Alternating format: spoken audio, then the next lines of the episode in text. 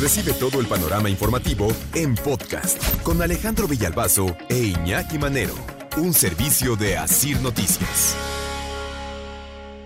Estaban visibles en San Cristóbal de las Casas en Chiapas, pero, pero no habían eh, cobrado eh, notoriedad a nivel nacional. Un grupo violento, un grupo de choque, eh, delincuentes. ¿Por qué los motonetos? Pues porque andan en moto, se desplazan en moto. Una organización que ya tiene sus años, que fue creado como un grupo de choque.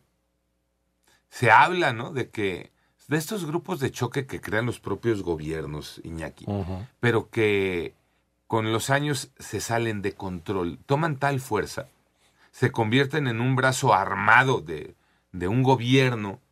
En este caso dicen que allá en San Cristóbal eh, los crearon para combatir al ambulantaje, ¿no? En un pueblo tan bello como San Cristóbal, donde si el ambulantaje se, convirtía, se convirtió de pronto en un problema por la actividad turística.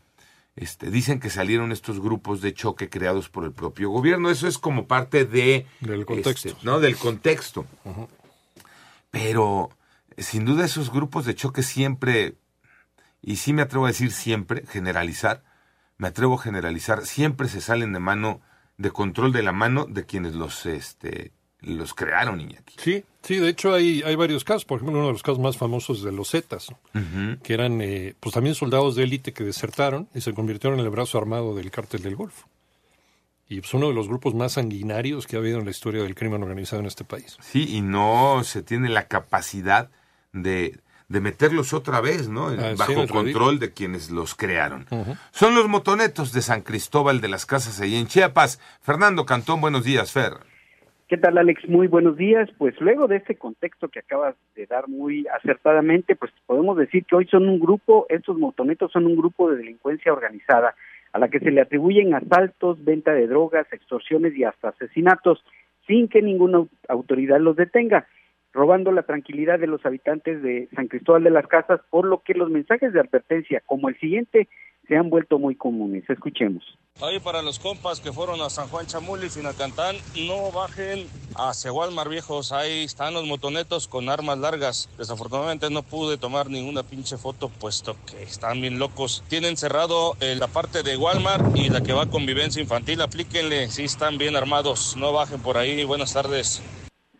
Y es que la ciudadanía es coincidente en que los motonetos han robado la paz y la tranquilidad de la que gozaban en San Cristóbal de las Casas, en donde este grupo delictivo opera sin miedo a ser combatido por las autoridades, al grado de organizarse en rescates si alguno de sus compañeros es detenido, como ocurrió una vez más el pasado viernes 23 de septiembre, cuando atacaron la comandancia de la Policía Municipal. Escuchemos. aunque sí, últimamente hemos escuchado noticias de que, que, ya están bloqueando en tal parte o en cual parte, y pues lo único que hay que hacer como ciudadano común y corriente como nosotros, hay que tener mucho cuidado. Siempre es la única forma de cuidarnos entre nosotros y tratar de no involucrarse en ninguna situación pues de, de los grupos que lamentablemente ya están.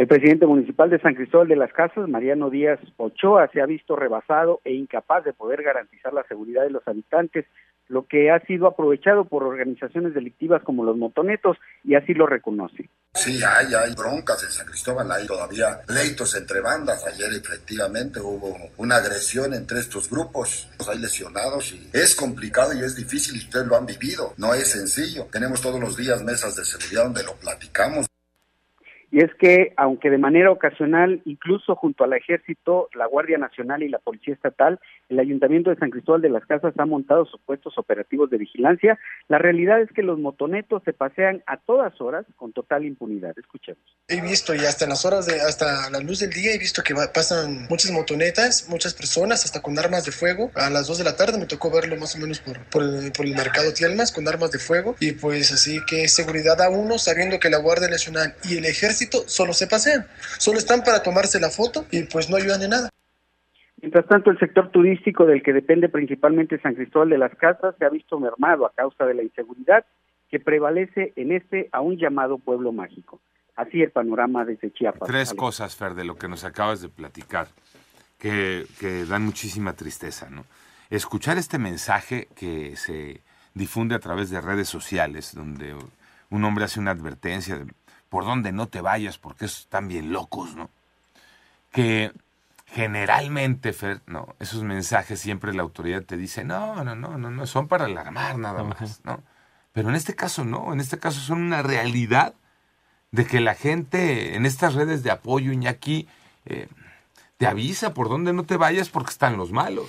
Sí, a veces nada más para causar controversias, ¿no? Y a veces gente que lo hace por broma, pero en este caso sí es un servicio a la comunidad, porque ya está comprobado, ya la última vez que hicieron su numerito, ¿no?